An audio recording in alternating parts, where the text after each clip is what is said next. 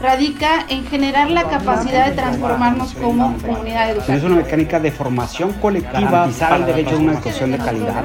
Eso es innovar realmente lo Sí creo. Bienvenidas y bienvenidos a La Brújula Educativa, un podcast de Radix Education. Bienvenidos y bienvenidas a la Brújula Educativa. Yo soy Eric Ramírez, fundador de Radix Education, y estaré acompañando en este espacio de la mano de Raúl Carlín. Gracias, Eric. bienvenido a otro episodio de la Brújula Educativa. Yo soy Raúl Carlín y soy manager de proyectos y narrativa en Radix Education. Y les recuerdo que junto con Eric y muchas otras voces a las que recibimos como invitadas en cada uno de nuestros episodios, al igual que lo hacen las brújulas, lo que hacemos es trazar la ruta que queremos transitar hacia la mejora educativa, tanto en lo local como en lo global. Y para hablar del tema del día de hoy, que es em, a mitad del camino, ¿qué hacer con la Agenda 2030 para el Desarrollo Sostenible? Me encanta poder darle la bienvenida a Carol Arámbula. Ella es Carol Arámbula de My World México. Querida Carol, ¿cómo estás? Gracias por venir. Hola, buenos días, buenas tardes, dependiendo de dónde estén a, todos. Y sí, mi nombre es Carol Arámbula y pues alguien lo considerará un poquito loco, empezando por mi familia. Soy, em, en inglés se llama Mission Planning Officer, que es misión de planeación. Esto es para Naciones Unidas y lo hago en Sudán, eh, al norte de África, ayudando a la transición democrática del país pero a la par también lidero una organización en, en México, no me despego de, de, mi patria, que se llama MyRoad México. ¿Qué hacemos en MyRoad México? Pues buscar, inspirar, conectar y movilizar a personas y organizaciones de todos los sectores para que se movilicen por el desarrollo sostenible. Gracias, Carol. Vaya tarea, vaya tarea. Gracias por compartir con nosotros el día de hoy un poco de, de lo que haces. Tengo la fortuna de conocer a My World México de cerca. Pude, pude ser embajador durante un año, en un tiempo miembro de, del equipo focal y, y, la verdad es que en, en Radix Education apreciamos mucho el trabajo de My World. Y pues bueno, precisamente el tema del día de hoy tiene que ver con eso, ¿no? Se llama el episodio A mitad del camino. ¿Qué hacer con la Agenda 2030 para el desarrollo sostenible? Y en ese sentido hay que empezar por lo primero, Carol creo que hay que decir qué es la Agenda 2030 para el desarrollo sostenible para nuestra audiencia y por qué nos encontramos a la mitad del camino. ¿Qué, queremos decir con esto? Carol, cuéntanos.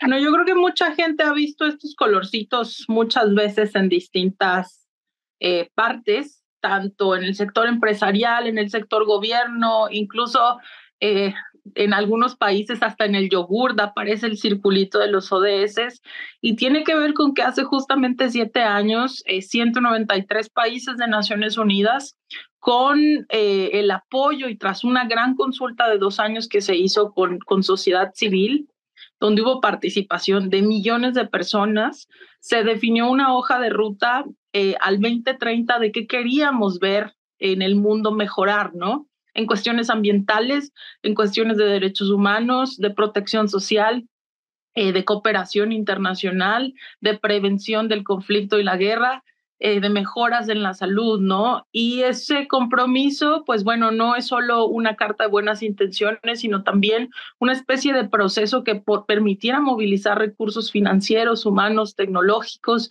y de mucho tipo para que al 2030 los países con un compromiso serio eh, lograran esto.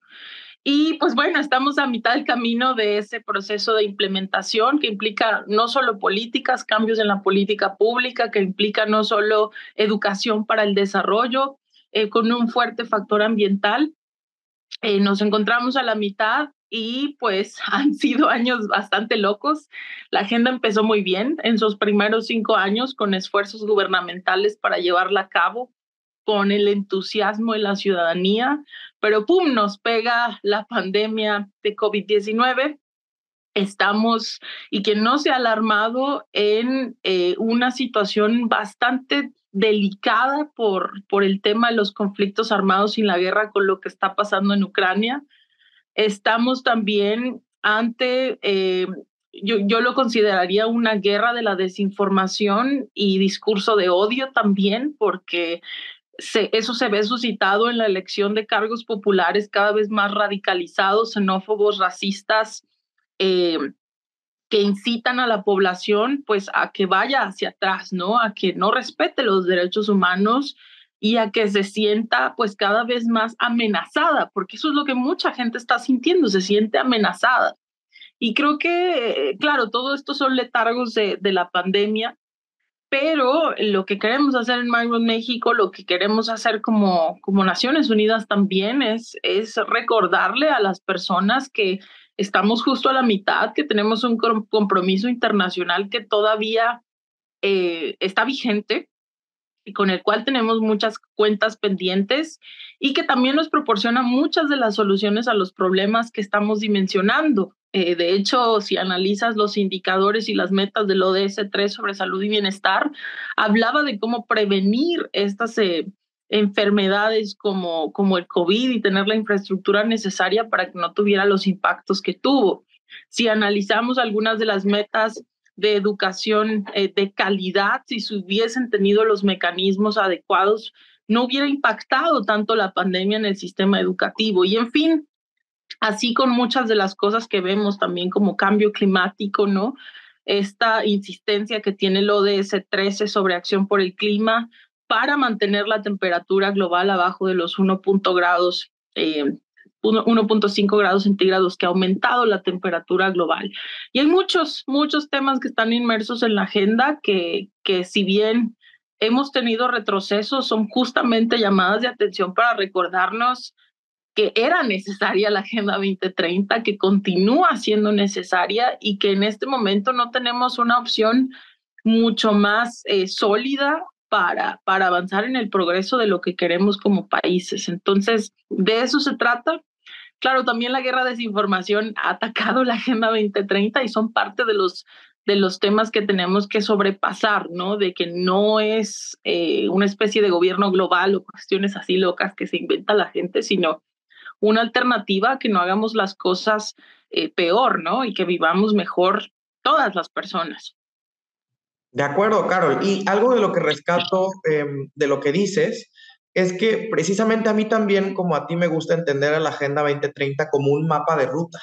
Y no es un mapa, o sea, más que un mapa de ruta de corte ideológico, es un mapa de ruta de corte programático. O sea, propone 17 objetivos de desarrollo sostenible que tienen sus metas, ¿no? Con, con em, eso, metas claras de hacia, hacia dónde hay que caminar y también que tiene sus indicadores, ¿no? Tiene indicadores globales para toda la audiencia que quisiera eh, conocer a mayor profundidad la Agenda 2030 para el Desarrollo Sostenible, pues que conozca que la agenda no se agota, de hecho, en los, en los objetivos del desarrollo sostenible, que insisto, son 17, sino que además cada objetivo tiene sus propias metas y tiene sus indicadores para tener un horizonte compartido, de, em, un horizonte compartido por el mundo, de lo que deberíamos estar haciendo como planeta, como seres vivos, como seres humanos, primeramente si queremos sobrevivir, em, pero no solo sobrevivir, sino si también queremos vivir en, con y para la sostenibilidad, Eric. Creo que algo que rescato muy fuerte que comenta Carol es que eh, los objetivos de desarrollo sostenible buscan armonizar tres elementos centrales de cualquier sociedad, ¿no? La parte de crecimiento económico, la parte de inclusión social y la protección del ambiente como estos tres elementos en 17 objetivos, de repente los interrelacionamos para realmente ver un mundo completamente diferente, ¿no? Lo cual creo que es crucial para el bienestar de las personas y las sociedades. Pues gracias, Carol, y gracias, Eric, por darnos este primer panorama de qué es la Agenda 2030 para el Desarrollo Sostenible.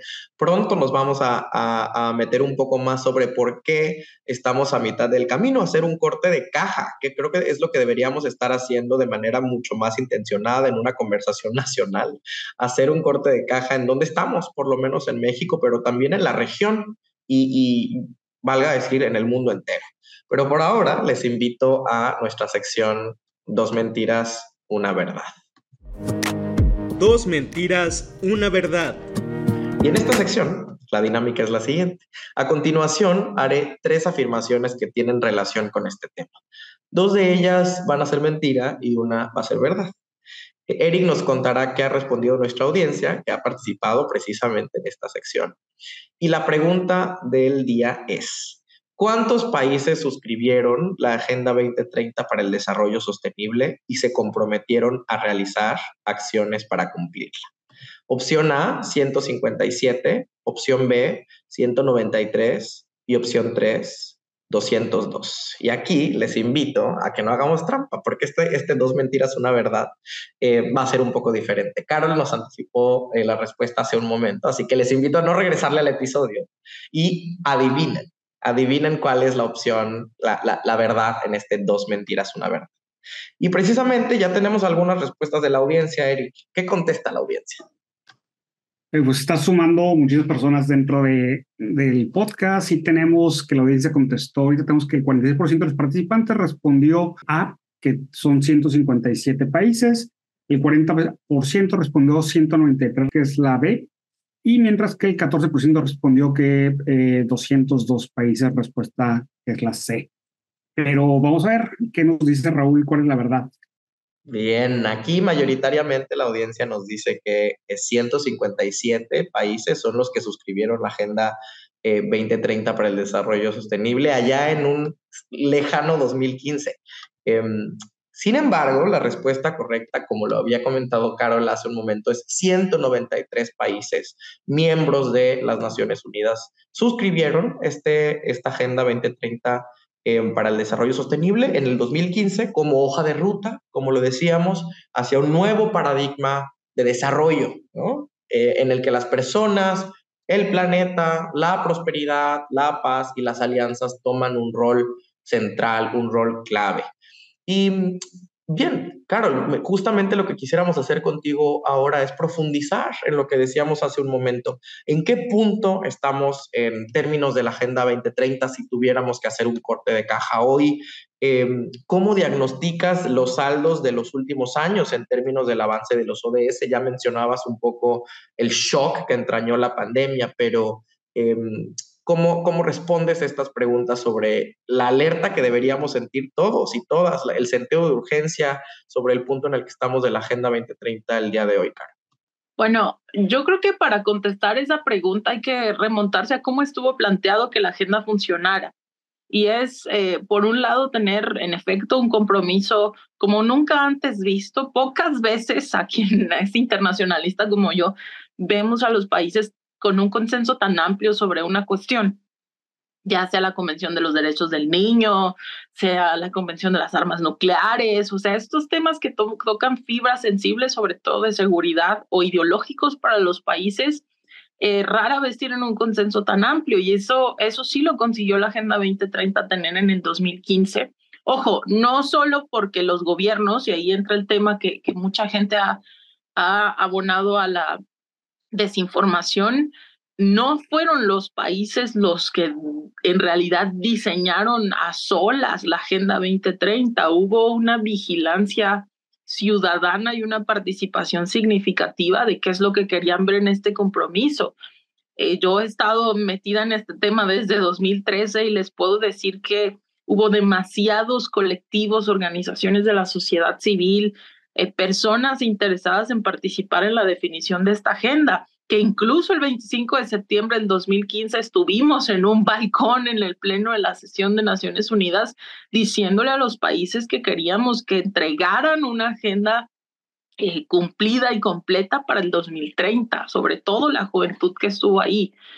Eh, y como se dimensionó es precisamente en el plano global que hubiera ese compromiso y movilización de recursos, sobre todo e intención política de hacerlo, que al mismo tiempo, y la misma agenda lo plantea, tuviera una resonancia y unos mecanismos a nivel nacional que en su momento nuestro país lo llevó a cabo y que a su vez se llevara al plano local pero no solo otra vez con buenas intenciones y con andar promocionando los colorcitos por todos lados, sino que, por ejemplo, en el caso de México, que México en su momento, eh, con, con la administración que le tocó recibir este compromiso global, desarrolló una estrategia para la implementación de la Agenda 2030 en el país que homologara todas las secretarías de Estado para hacer esfuerzos de implementación, de medición, de evaluación de la Agenda 2030 se, pues, se puso incluso una oficina dentro de la previa oficina de la República para que diera seguimiento a la implementación de la Agenda 2030 al máximo nivel del Poder Ejecutivo, ¿no? Eh, y después esta misma estrategia también lo pasaría a los municipios, cómo los municipios iban a implementar esto, cómo iban a alinear los planes de desarrollo municipales, cómo se iba a ver otra vez esto eh, traducido en pues la alocación de recursos eh, de todo tipo para que esto funcionara a nivel local. Y yo creo que como país, por ejemplo, empezamos bien, en los, en los primeros cuatro años empezamos bien. Después, por, por, el mismo tema de la transición democrática en nuestro país, por eh, el tema de la pandemia, por el tema del conflicto armado, por la desigualdad también, eh, pues digamos que se le ha restado importancia. Estoy hablando nada más del caso mexicano. A nivel federal, eh, hay otras prioridades en la agenda pública del país que tienen que ver más con eh, la infraestructura, que tienen que ver más con el hacer reformas importantes en el país, que a veces no tienen los resultados que esperamos, pero que se están haciendo. Pero digamos que la, la preponderancia que venía teniendo la, la Agenda 2030 en el aparato institucional del Estado está sesgada o está restada de importancia en este momento cuando más la necesitamos. A nivel global, eh, aún continúan mecanismos y esfuerzos para su seguimiento y evaluación, pero esto es muy, muy, muy complicado porque las prioridades también están en este momento, aunque no lo queramos ver así, en apoyar que no se escale a un conflicto internacional como lo representa lo que está sucediendo en Ucrania. No minimicemos lo que está sucediendo en Ucrania porque puede escalar en cualquier momento y afecta, porque estamos tan interconectados, la economía en los bolsillos de las personas, como ya le ha pegado duramente a las familias en los últimos tres años a partir del tema de la pandemia. Entonces, digamos que aquellos flujos, se los digo yo que en este momento estoy en Sudán, aquellos flujos que se iban para el desarrollo están parados yéndose a una carrera armamentista. Eh, entonces, a nivel internacional también, pues hubo una repriorización de aquellas cosas a las que se le destinaba lo más importante, que son los recursos tecnológicos, económicos, para hacer la agenda algo eh, real, ¿no? Y a nivel local, yo creo que sí se mantiene, al menos en México, con algunos ejemplos bastante vívidos, tanto de gobiernos estatales como gobiernos locales, que sí están tratando de hacer cosas. Tengo algunos ejemplos acá en Jalisco, de Guadalajara, del municipio de Tlajumulco, en su momento el gobierno estatal de, de Oaxaca, del Estado de México, que no te esperarías, por ejemplo, que tuviera tantas cosas tan relevantes en, política pública para el tema del cumplimiento de la agenda. Entonces, si tuviera que hacer un balance general contestándote, Raúl, yo creo que dependiendo de las realidades de donde estemos midiendo el progreso de la agenda, eh, pero por supuesto, si los gobiernos no lo tienen en el radar, es muy difícil que la ciudadanía pueda impulsar que se vuelva a priorizar la Agenda 2030 como algo relevante. Ojo, también el desánimo o un poco eh, los efectos de la pandemia, llamaría yo también, lo he visto en las personas. Las personas es, bueno, la Agenda 2030 sí, sí es importante, sí, sí es importante el tema del cambio climático, o, o este, la economía circular, pero ¿de qué me sirve si abro la boca, si protesto, si movilizo, si quiero hacer incidencia, cuando también mi vida se pone en riesgo? ¿No? Entonces, eh, es un momento, y, no, con esto no lo quiero deprimir y desanimar, pero sí es un momento de reflexión. Creo que es un momento de reflexión, de pausar y decir, eh, cuáles van a ser las prioridades para que esto no se ponga peor en, conflicto armado, en salud ambiental y en, el tema de la desigualdad, que no les voy a dar aquí las cifras del informe de ODS, pero recomiendo que lo vean, cada año sale en el mes de julio. Es una compilación con ayuda de los gobiernos para saber en dónde estamos.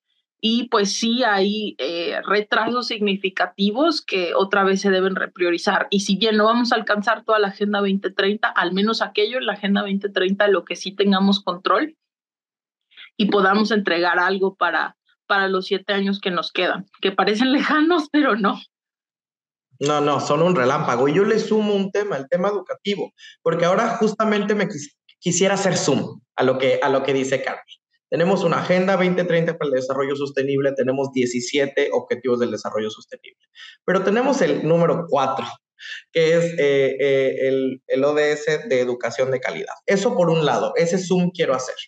Y si bien también Carol nos ha hecho un, nos, ha dado un panorama muy amplio de lo que implica el compromiso también, digamos, estatal en términos de cómo traduce el Estado acciones a favor de la Agenda 2030 para el Desarrollo Sostenible vía la política pública. También tenemos otros actores que también están comprometidos eh, con la Agenda 2030 para el Desarrollo Sostenible. Yo diría todos los otros sectores de la sociedad, el sector privado vía las empresas, el sector de la academia, el sector eh, de la sociedad civil, y ahí eh, creo que se está haciendo mucho de, lo que quizá no se habla tanto y que creo que My World México es un ejemplo de eso y Radix Education es otro ejemplo de eso, em, de cómo em, desde la sociedad civil se puede accionar a favor del objetivo del desarrollo eh, sostenible, específicamente el número cuatro, el de educación de calidad. Y para eso sí me gustaría... Eh, Eric, que nos contaras precisamente cómo lo hace Radix, porque creo que puede ser un, un ejemplo para la audiencia de cómo lo pueden hacer desde sus trincheras. Y es un poco abonar a lo que comenta Carol, ¿no? O sea, cuenta que de repente la gente repite de que, ay, sí estoy alineado con los objetivos de desarrollo sostenible, estoy trabajando en educación de calidad, pero realmente estás trabajando en educación de calidad, ¿cómo lo mides? ¿Cómo lo ves? ¿Cómo, en cierta forma, siendo un poquito este, simplistas, cómo lo comes, ¿no? Eh, Carol dice que de repente lo vemos como algo muy lejano, que tiene que ser una actividad de, de muchos de, o de otros o de los gobiernos únicamente, y no, fue una agenda creada por, por toda la población, por muchísimas personas involucradas, entonces, no es únicamente responsabilidad de gobierno, sino también de nosotros como ciudadanos y también de organizaciones sociales, como en este caso Radix Education, ¿no? Desde nuestro caso, desde el modelo de atención que estuvimos trabajando con todo el equipo de Radix Education para saber cómo, cómo vamos a colaborar, eh, comenzamos a, definir diferentes eh, componentes de cómo atendíamos la educación de calidad que tratábamos de promover. Y realmente le pusimos eh, una pausa y hicimos mucho énfasis en el componente número uno, que era específicamente cómo los objetivos de desarrollo sostenible se integran al modelo de atención de Radix Education, ¿no? Eh, entonces, sí, por, por supuesto, esta parte de educación de calidad, que es el ODS, ODS 4, pero también nos metemos en cuestiones de igualdad de género, que es el 5, la parte de cambio climático, que es el 13, la paz y justicia, instituciones sólidas, que es el 16, y alianza para lograr los objetivos, que es el 17, ¿no? Algo importante para conocer es que los ODS se segregan en metas que abarcan cinco esferas de acción. Por un lado, las personas, por otro, el planeta, la prosperidad, la paz y las alianzas, ¿no? Todos estos tienen, tienen indicadores globales que actualmente incorporamos para medir nuestro impacto, ¿no? Así es muy importante que no lo veas nada más por decir las palabras, sino realmente te vayas a entender cuáles son los indicadores que en cierta forma en colectivo se desarrollaron para establecer políticas, procesos y eh, en cierta forma todos estar alineados para lograr en estos siete años que se van a ir muy rápido, como cuenta Carlos. Exacto. Y, y, sumar a lo que dice Eric, precisamente un poco ahondar en este tema de lo que llamamos la alineación, ¿no? Creo que eh, algo que ha salido aquí, lo que dicen Carol y Eric, es que en muchas ocasiones las personas, las empresas, organizaciones de la sociedad civil caen en esta tentación, ¿no? De promover los colorcitos, hacer lo que se llama el SDG washing, ¿no? o sea, el, lavado de objetivos de desarrollo sostenible sin sentarse a hacer, digamos, una alineación de, cómo sus acciones están impactando los objetivos de desarrollo sostenible, pero de manera medible, ¿no? Que esté alineada con la meta, con qué meta del objetivo, con qué indicador se puede eh, verificar eso y es algo que también hemos hecho en Radix Education. Cada uno de nuestros programas, cada una de nuestras acciones impacta de manera medible a favor del objetivo del desarrollo sostenible en número 4. Eso es algo que quería también poner sobre la mesa, pero voy a poner una pausa a esta conversación porque quiero, que los, quiero invitarles a la recomendación del día y regresamos con nuestro Pido la Palabra.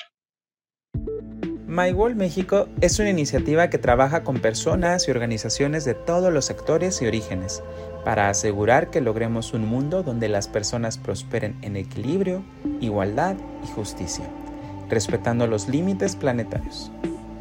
Lo anterior a través de la alineación, implementación, monitoreo, financiamiento, seguimiento, socialización y evaluación de la Agenda 2030 para el Desarrollo Sostenibles y los ODS, como una herramienta que permita una sostenibilidad perpetua a lo largo de la vida humana en armonía con la naturaleza.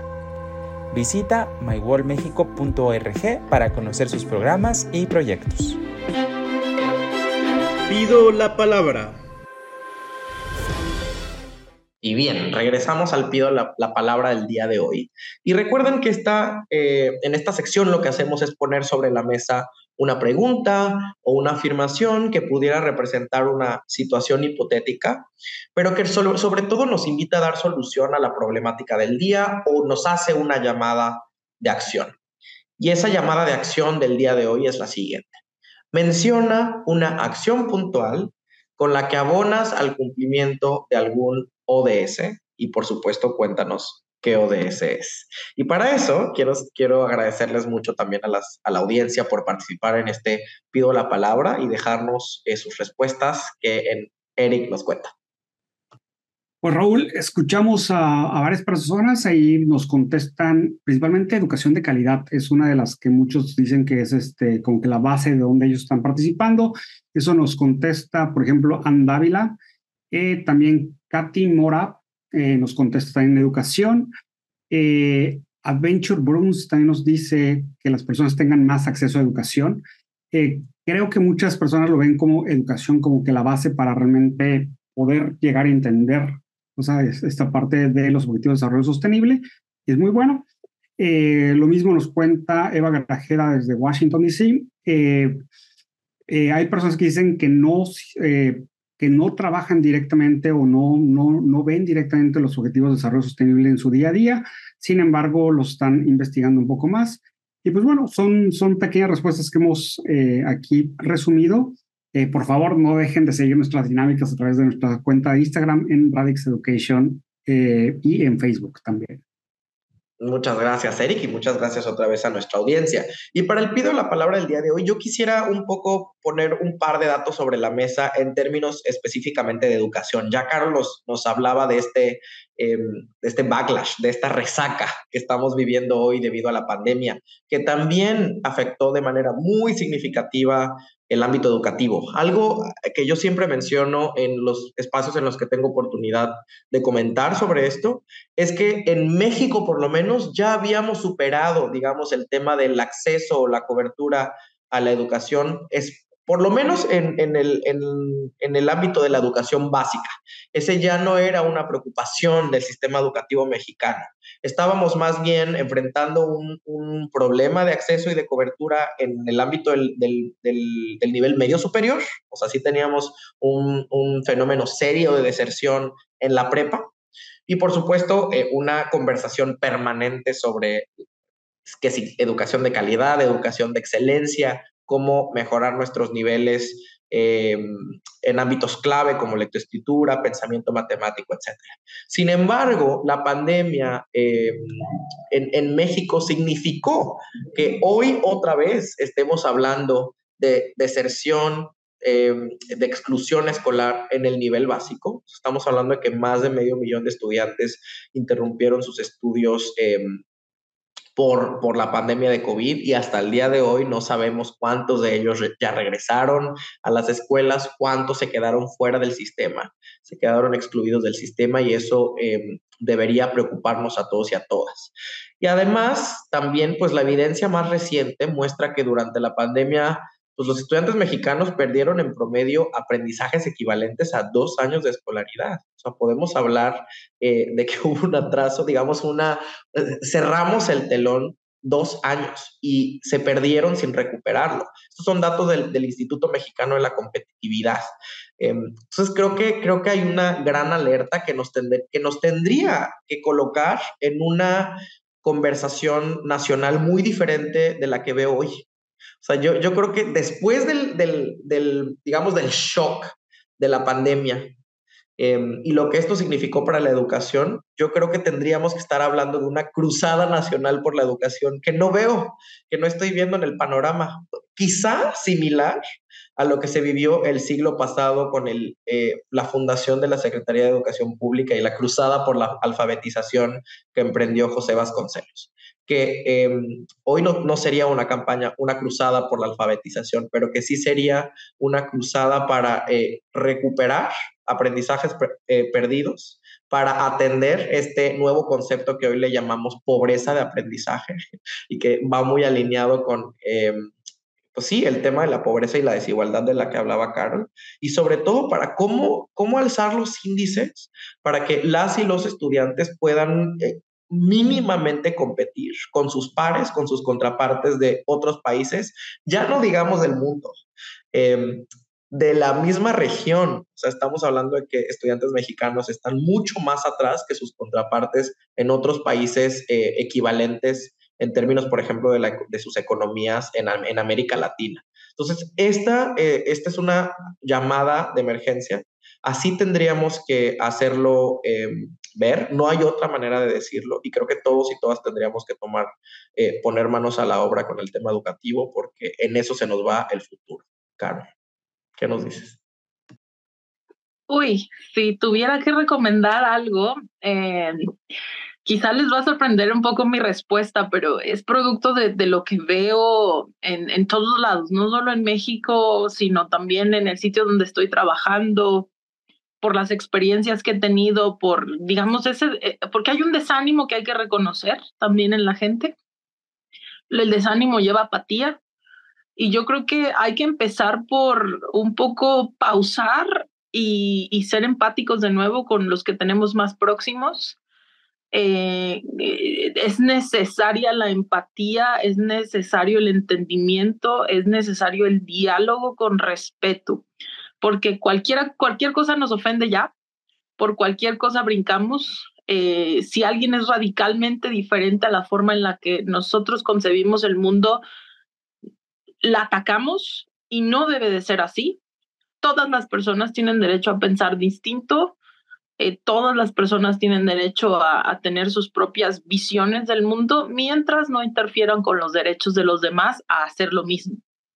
Eso sería lo primero lo primero que les recomendaría, un poco más de sonrisa, un poco más de calma, un poco menos defensa, un poco menos ataque, sino calma, o sea, calma, porque en ese estado de pánico no vamos a lograr absolutamente nada y yo lo que veo es estados de pánico en todos lados, desde políticos hasta mis amigos, hasta gente que ya no se habla porque si uno es pro alguien y otro es pro alguien, no funcionan, no vamos a funcionar como sociedades si seguimos así. Y la segunda es eh, que aquella curiosidad que tengas por una pasión que abone a hacer este mundo un poco menos feo, la persigas, sea como sea. No necesariamente tienes que mudarte al norte de África y estar en medio de la nada como yo si no quieres y a veces uno encuentra más empatía en, en, una persona que está en una librería haciendo algo que le apasiona, una persona vendiendo tacos porque le encanta, una persona que está eh, haciendo, no sé, hiking o lo que sea porque le encanta, pero que sea su pasión y, que la demuestre porque las pasiones nos mejoran el ánimo, ¿no? Eh, y, eso, no, no, no pedimos grandes transformaciones, no les digo, ah, salgan a la calle a protestar, no, no, digamos que primero se trata de una reflexión interna y no le podemos dar al mundo lo que no nos damos a nosotros mismos. Entonces empieza, empieza por nuestra cabeza, empieza por nuestra, nuestra habilidad de estar en paz con nosotros mismos para después servir a los demás. Eso es lo que, lo que yo les recomendaría y a lo mejor está muy chairo y muy cursi, pero es lo que verdaderamente pienso y siento y, y trato de hacer. Excelente, Carol. Muchísimas gracias. Creo que nos ayuda muchísimo a sensibilizarnos, o sea, realmente a volver a sentir un poco de por qué estamos haciendo las cosas, ¿no? Y sobre todo este tema de desarrollo sostenible, para qué lo estamos haciendo y cómo nosotros, con responsabilidad propia, tomamos la decisión para seguir adelante con todo esto, ¿no? Pues bueno, Llegamos al final de nuestro programa. Yo soy Eric Ramírez. Muchas gracias por escucharnos el día de hoy en este programa de Radix Education. Y pues seguimos. Y muchísimas gracias, Carol, por estar aquí con nosotros. Gracias, Eric. Y yo soy Raúl Carlín y este ha sido un episodio más de La Brújula Educativa, un espacio de ustedes para ustedes. Gracias a nuestra audiencia por sintonizarnos una vez más y gracias a ti, Carol. Em, eres bienvenida hoy y siempre en este espacio. Muchas gracias a ustedes y también a la audiencia y, y ánimo, que es lo que nos falta. Visita nuestro sitio web www.radixeducation.com y síguenos en nuestras redes sociales como Radix Education.